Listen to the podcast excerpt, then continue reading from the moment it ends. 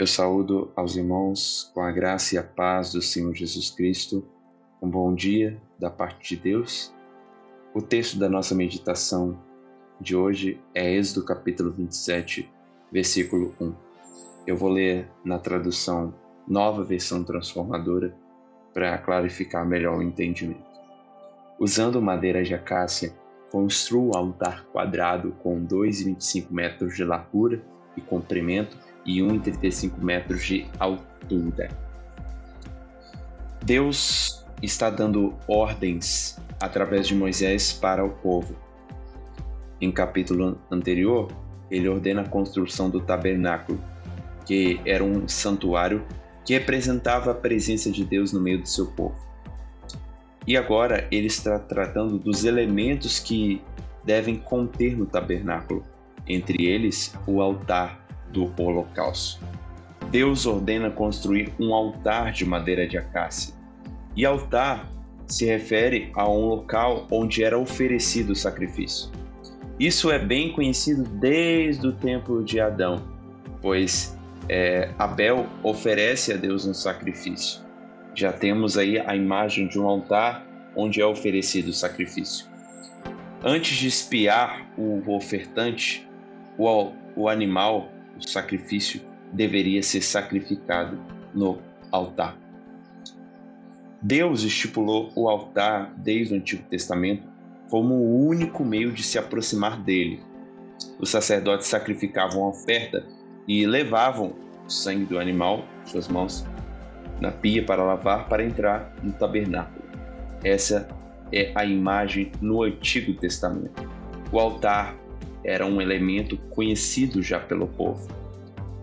Em volta deles havia os pagãos que levantavam altares para adorar falsos deuses. E nele e para eles deveria ser construído um altar, não de terras ou de pedras como nos tempos antigos, mas de madeira de acácia. E o que isso se aplica a nós? Quando nós lemos o Antigo Testamento, principalmente o livro de Êxodo e de Levítico, nós observamos várias leis, várias leis de construir, de fazer isso, isso, isso, de seguir uma, uma ordenança em relação ao que deve ser sacrificado, como deve ser sacrificado. Podemos olhar para isso e entender: bom, eu não vejo isso acontecendo tanto, não vejo isso, não é comum no meu contexto. Por que as igrejas não levantam o tabernáculo? Por que não há mais esses rituais? Porque eles cessaram com a vinda de Cristo, o Messias encarnado.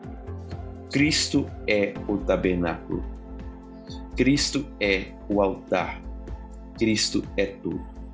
Hebreus diz que essas coisas, essas cerimônias, são, são sombras daquele que haveria de vir, que é o Verbo encarnado, o Cristo.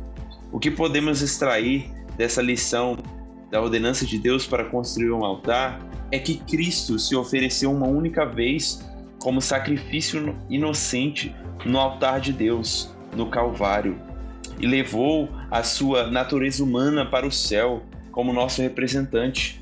Hebreus capítulo 9, versículo 11 diz o seguinte, Hebreus 9, 11.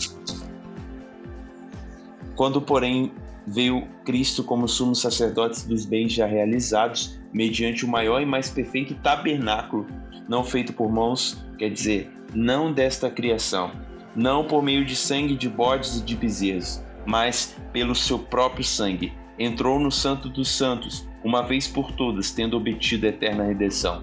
Portanto, se o sangue de bodes e de touros e a cinza de uma novilha, a sobre os contaminados, os santificam, quanto à purificação da carne, muito mais o sangue de Cristo, que pelo Espírito Eterno a si mesmo se ofereceu, sem mácula a Deus, purificará a nossa consciência de obras mortas, para servirmos ao Deus vivos.